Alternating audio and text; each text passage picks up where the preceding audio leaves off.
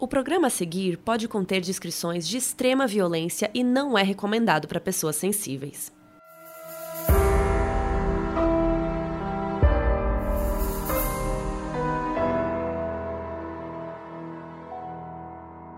Oi Brasil, eu sou a Carol Moreira. E eu sou a Mabê. E no episódio de hoje a gente vai viajar para outro hemisfério e falar de um caso muito pesado que aconteceu lá na Ásia. Como vocês têm amado esses casos de países diferentes, né? Hoje, esse caso é de um serial killer japonês. E aconteceu em 2017, mas até hoje ainda rende matérias e um monte de desdobramentos. Se trata de um assassino que atraía suas vítimas com uma ferramenta muito comum e que eu e a Mabê usamos muito: o Twitter. Inclusive, segue a gente lá, modspod. Ele usava as redes sociais para procurar jovens com problemas emocionais e depois encurralava suas vítimas num apartamento e abusava sexualmente delas. Essa é a história do assassino do Twitter.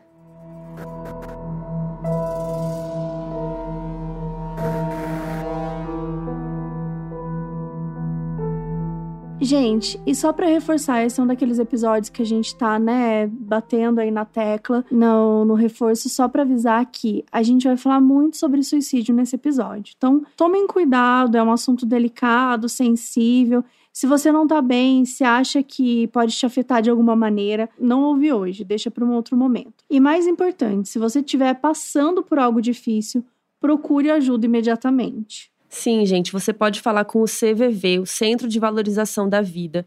Você liga para o 188, que funciona 24 horas por dia, é gratuito e também tem o site cvv.org.br e dá para mandar mensagem por lá. A gente vai deixar o link aqui na descrição também.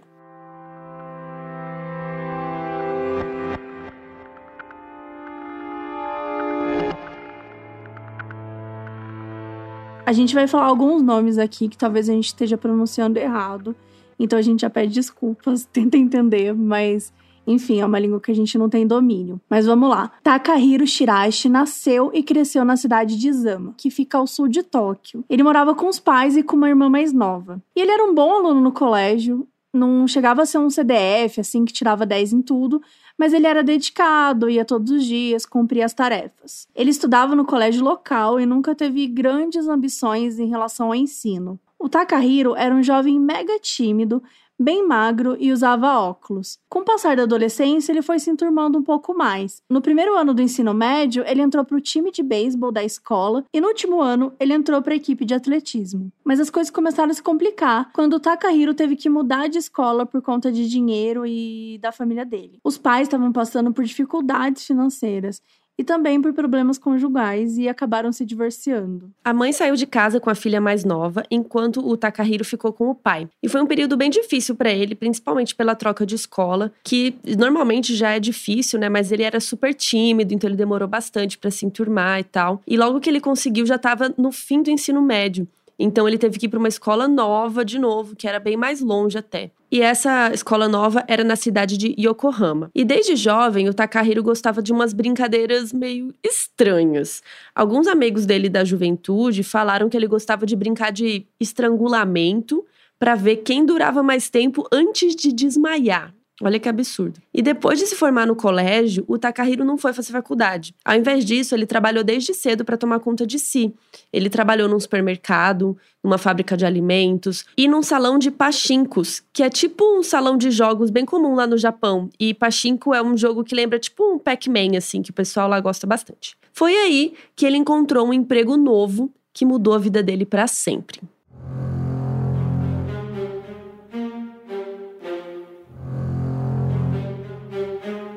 Olha, não sei se vocês não estão sabendo, e se vocês não estão sabendo, vocês deveriam. Que a gente tem o quê? Um programa, vamos ter uma, uma minissérie no canal do YouTube da Netflix. Sim. E o nome é Além do Crime. Eu e a Carol estamos produzindo, é, roteirizamos, a Carol está dirigindo. Está essa grande loucura que a gente está vivendo nesses últimos meses. E estreou no dia 27 de janeiro.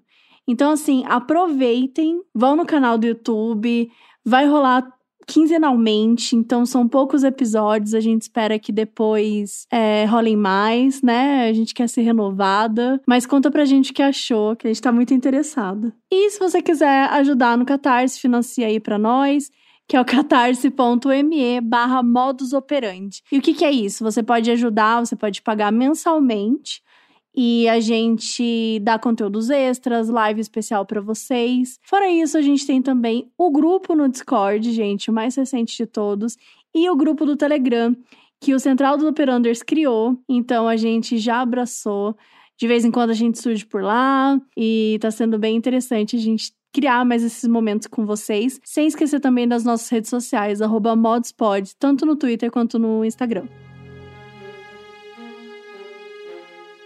E agora voltando. Como ele estava precisando de dinheiro, o Takahiro parou então com esses empregos que pagavam um pouco e tal, e ele queria alguma coisa mais lucrativa. Então ele virou uma espécie de olheiro para uma quadrilha de prostituição. Ele foi contratado por um bordel e ele buscava umas mulheres e tal para poder virar prostituta. Ele agia principalmente no distrito de Kabukicho, que é um distrito mais noturno, onde tem clubes, casa de show e tal. Pessoas que tiveram contato com Takahiro na época, né, quando ele trabalhava nessa quadrilha, disseram que ele era muito ambicioso e ele era perigoso e que era capaz de trair quem precisasse para atrair os seus objetivos. Só que ele não continuou impune por muito tempo porque essa profissão fez com que ele fosse preso. E o Takahiro chegou a ser condenado, só que no início de 2017, a sentença dele foi suspensa, e então ele voltou para a vida dele normal. Tendo vivido no mundo do crime, o Takahiro desenvolveu uma curiosidade mórbida pela morte, principalmente com a ideia de suicídio.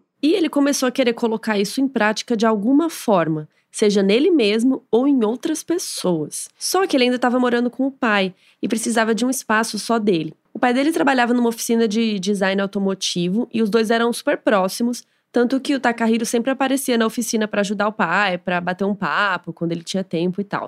Durante um jantar em agosto de 2017, quando o Takahiro estava com 27 anos, ele mentiu para o pai dizendo que tinha conhecido uma garota que estava namorando, que era o amor da vida dele e tal, e ele pediu ajuda para sair de casa, dizendo que precisava de um espaço para morar com a moça e que ele queria pedir ela em casamento. E o pai aceitou ajudar ele e o Takahiro se mudou para uma casa lá perto de onde eles moravam mesmo. O aluguel era de 19 mil ienes por mês, o que equivalia mais ou menos uns mil reais, e o pai aceitou ser fiador dele. Tendo um espaço só para ele, o Takahiro não demorou a colocar os planos em prática. E já em agosto ele começou a captar algumas vítimas. Ele já era acostumado a usar até as próprias redes sociais para encontrar as prostitutas, para trazer para aquela quadrilha que ele trabalhava, então ele estava habituado a usar e ele sabia exatamente como conversar, como atrair as pessoas, enfim, como criar e, e, começar a conversar com essas pessoas. E o olhar dele era super treinado para identificar mulheres vulneráveis. Então ele atacava muito mulheres que estavam inseguras e aproveitava para fazer promessas,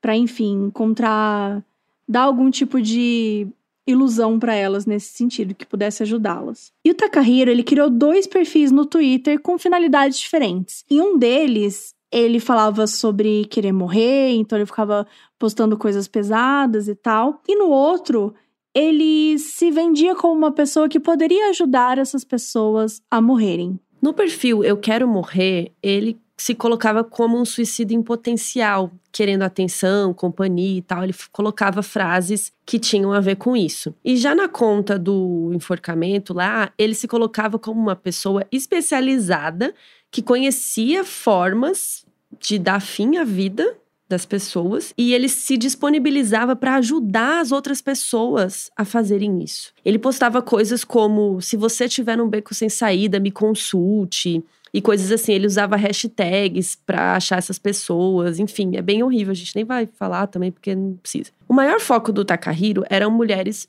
jovens, incluindo adolescentes. E o lance, gente, era horrível. Elas aceitavam se encontrar com ele pra ou cometerem suicídio juntos, né? Ele falava que ele ia fazer junto, ou para que ele ajudasse a pessoa a se matar. Quando ele marcava o encontro, ele combinava de encontrar as vítimas numa estação de metrô próxima da casa dele e de lá eles iam andando até em casa. Ele fazia isso para garantir que ninguém ia desistir no último minuto.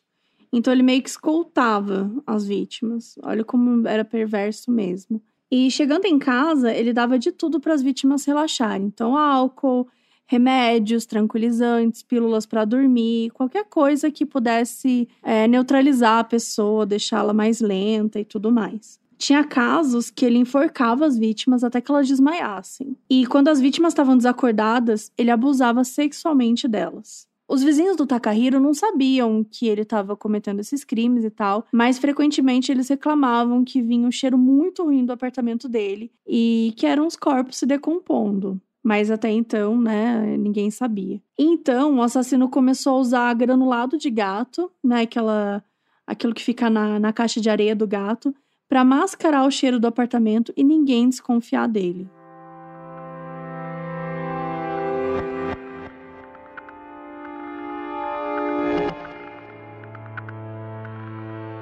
Vamos falar agora um pouco sobre as vítimas do Takahiro, porque não é um daqueles casos que foi divulgada toda a cronologia certinha, né, do que, que aconteceu tal dia ou não, mas a gente pode falar um pouco delas e detectar um padrão ali. Foram um total de nove vítimas mortas entre agosto e outubro de 2017. Dessas nove, oito eram mulheres e só um era homem. As vítimas tinham entre 15 e 26 anos, com três delas sendo menores de idade. Essas três, inclusive, estavam no ensino médio ainda.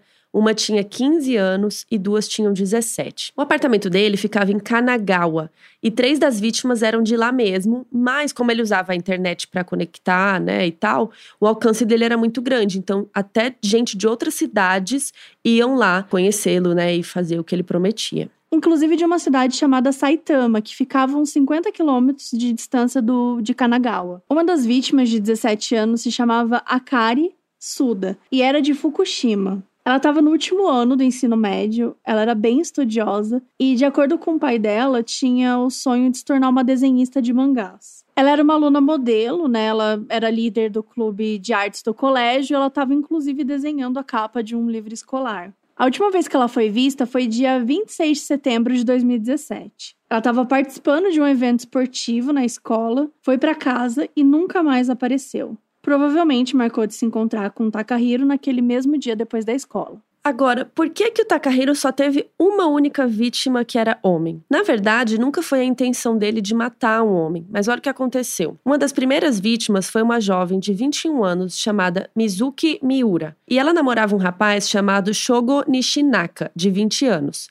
Os dois viviam em Kanagawa, né, aquela cidade que o assassino morava. E a Mizuki fazia faculdade e trabalhava numa empresa de logística.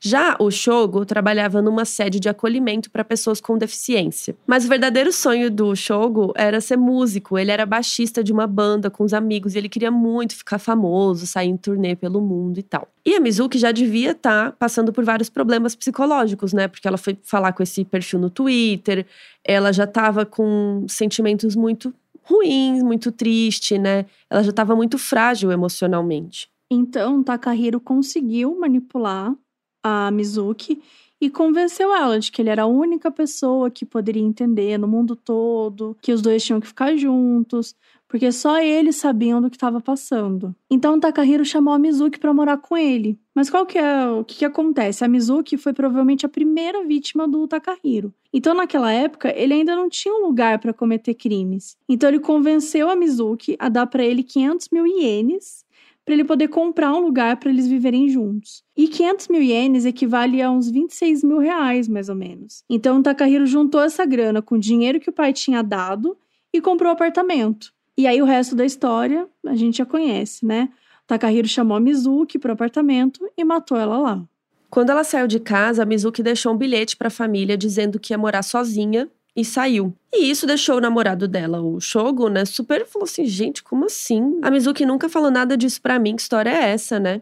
E aí passaram uns dias, ela não voltou, então o Shogo foi atrás dela, foi procurar onde ela estava.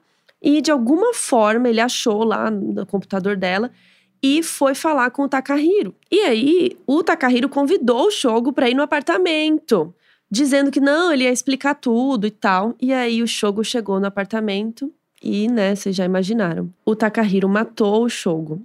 E o Shogo foi uma das únicas vítimas que a gente sabe, pelo menos, que o Takahiro não abusou sexualmente. A vítima mais velha dele tinha 26 anos e se chamava Hitomi Fujima. Ela morava em Saitama e desapareceu no dia 13 de setembro. Ela se mudou com o marido e a filha pequena para Saitama em 2015 e dois anos depois, a Hitomi caiu nas mãos do Takahiro e deixou a família para trás. No dia do desaparecimento, a Hitomi saiu mais cedo do trabalho porque tinha algum compromisso, né, era assim que ela tinha falado, e os colegas dela notaram que ela estava um pouco receosa, meio que com medo de chegar ao horário de ir embora. E depois, inclusive, o pai e a filha, se, depois que souberam assim da morte da mãe, eles se mudaram de casa porque eles não aguentavam mais ficar morando lá com as memórias ruins que eles tinham dessa história toda que aconteceu. A nona e a última vítima dele tinha 23 anos e se chamava Aiko Tamura. E assim, lembrem dela porque ela vai ser importante. E ela foi para lá vinda de Tóquio,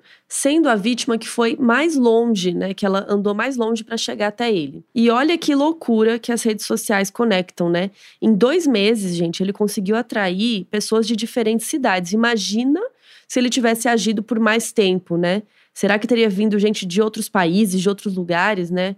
Que horror. A mãe da Aiko tinha falecido em junho daquele ano e desde então a Aiko estava tendo crises depressivas profundas, ela estava muito mal, ela perdeu a vontade de viver, ela não estava bem. E ela postava várias coisas super tristes, depressivas no Twitter e tal, e acabou conversando com o perfil do Takahiro. Então ela saiu de casa no dia 23 de outubro e nunca mais voltou.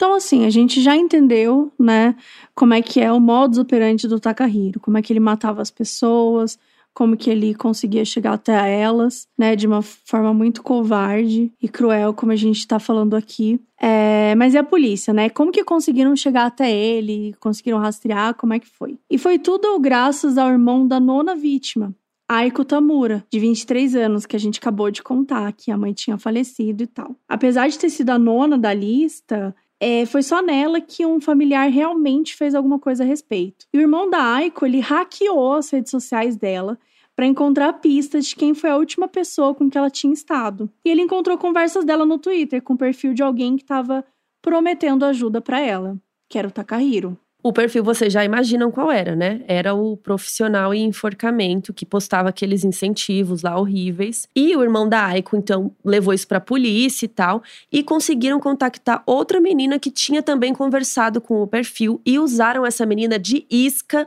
para atrair o Takahiro. Então, essa menina marcou de se encontrar com o dono do perfil na casa dele no dia 30 de outubro. E chegando o dia, a polícia foi lá e cercou o dono da casa, que obviamente era o Takahiro. Quando a polícia perguntou para ele onde estava a Aiko, ele apontou para uma caixa de refrigeração do lado da entrada e falou: "Ela tá ali dentro".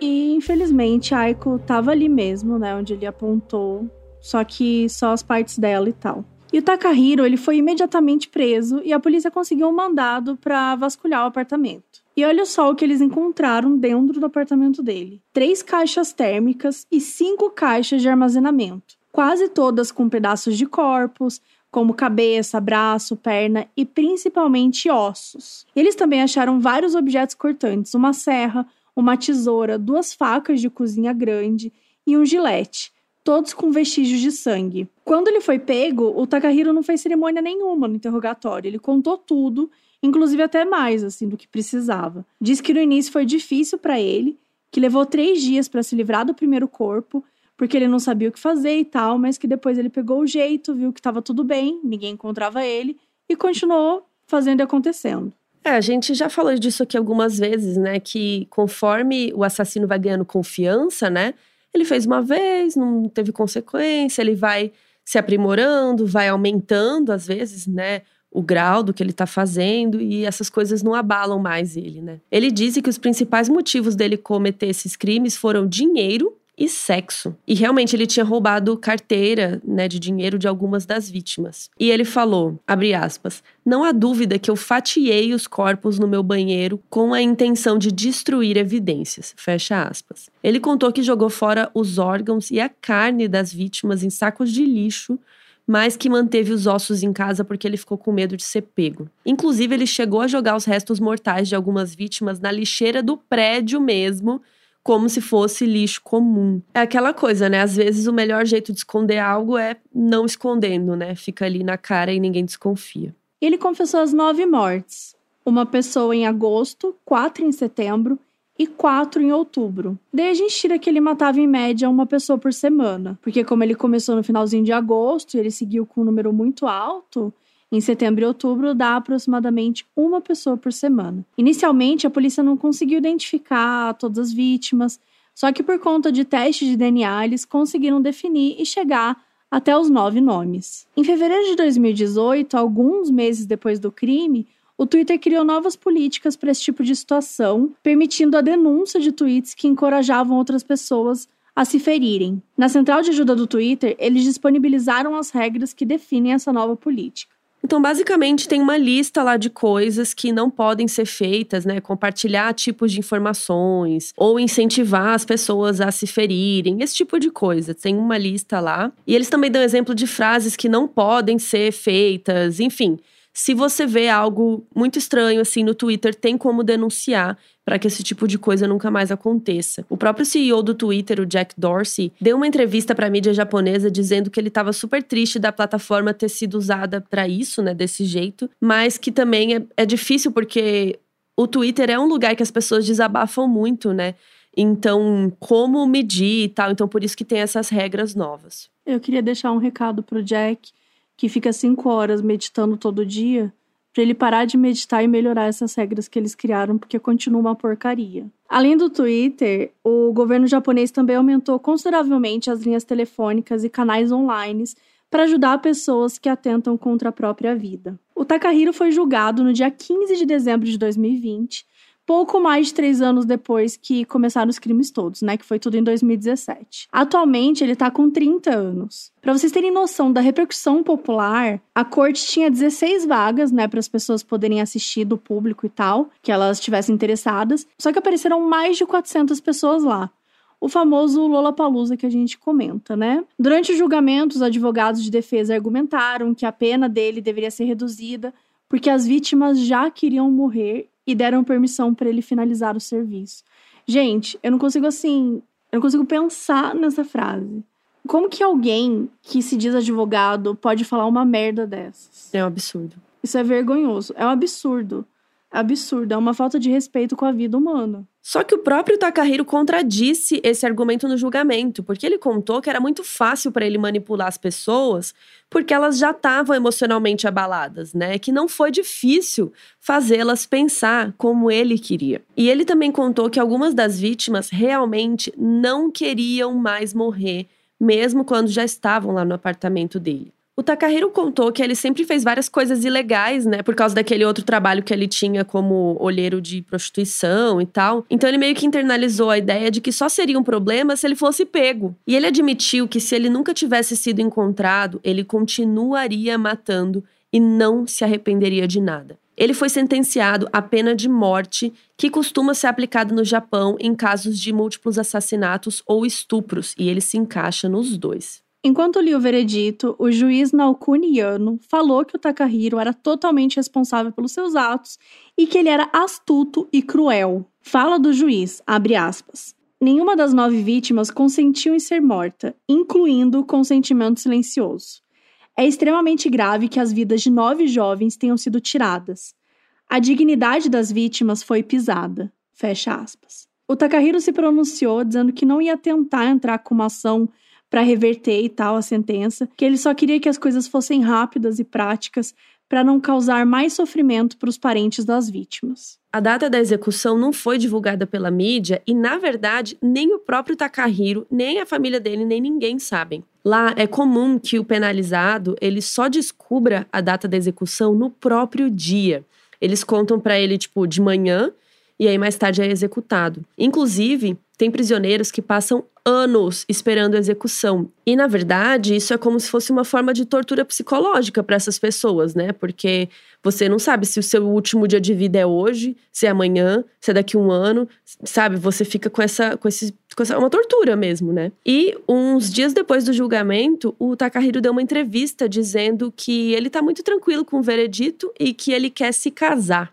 Ele falou que recebe várias cartas de fãs e queria achar uma garota que aceitasse ele pelo que ele é e o fato dele estar tá preso. E assim se encerra o capítulo mais recente dessa história. O Takahiro está preso, as famílias das vítimas tiveram alguma justiça e não temos como saber quando vai ser a execução. Uma coisa é certa: o Takahiro não vai poder machucar mais ninguém.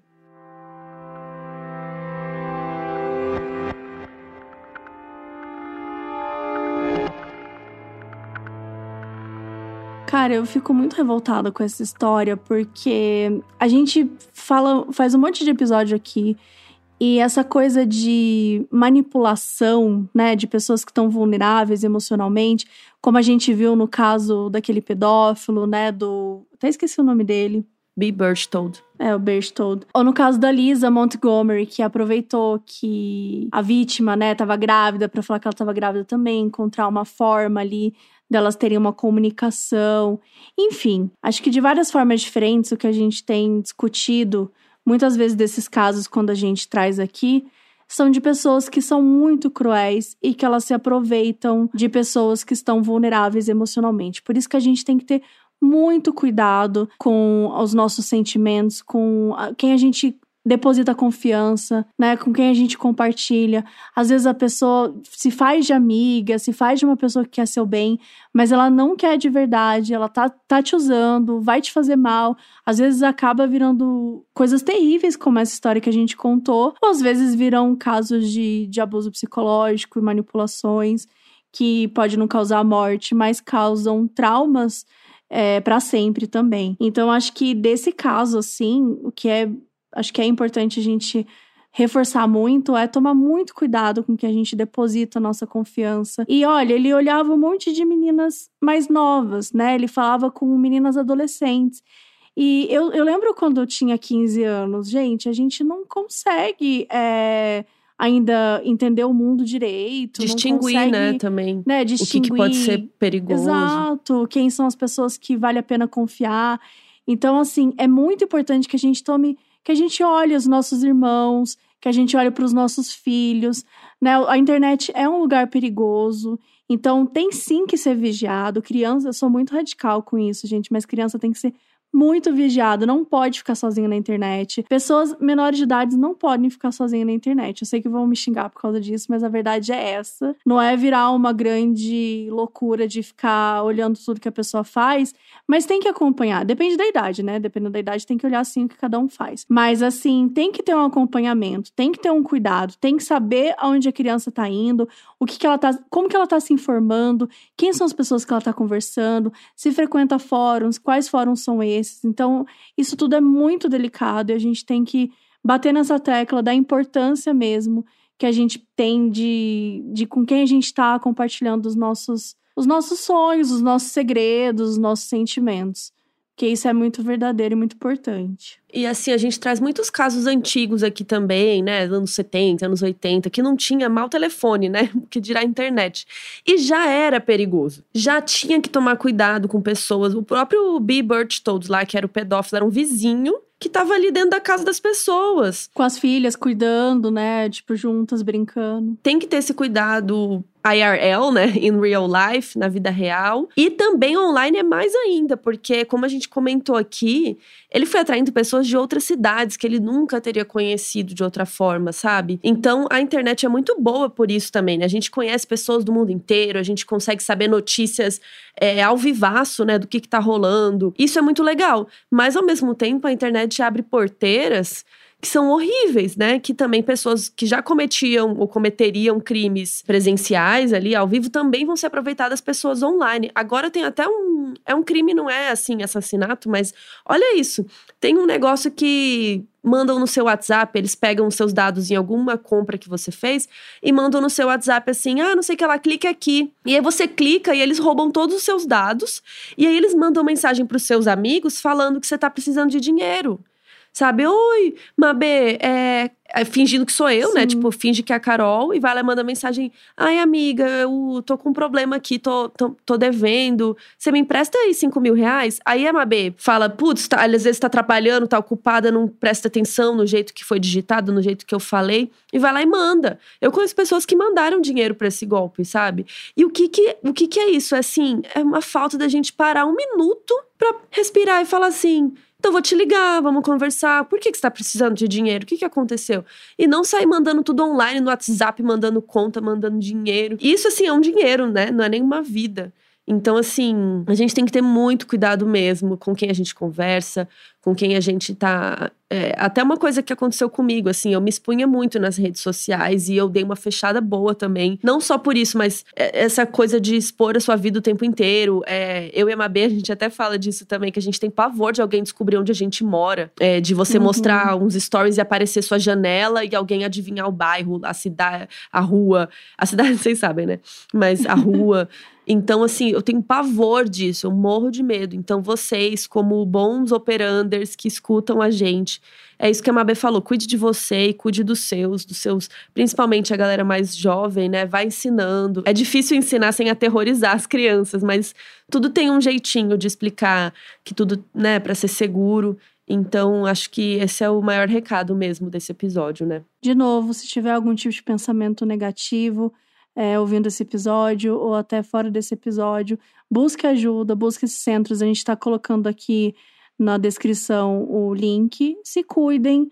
Vacina foi liberada, vacina chegou no Brasil, tá um momento mais feliz. Bem, bem, tem muita coisa para fazer ainda, mas gente, tá, tá dando para sonhar agora, né? Então, bora aproveitar esse momento bom que a gente tá vivendo da vacina. E se vacinem também, na hora que vocês puderem, na hora que rolar, na hora do certeza. momento que. Bota. Né? Bota, bota, mas vamos de vacina. E é isso, gente. Até mais.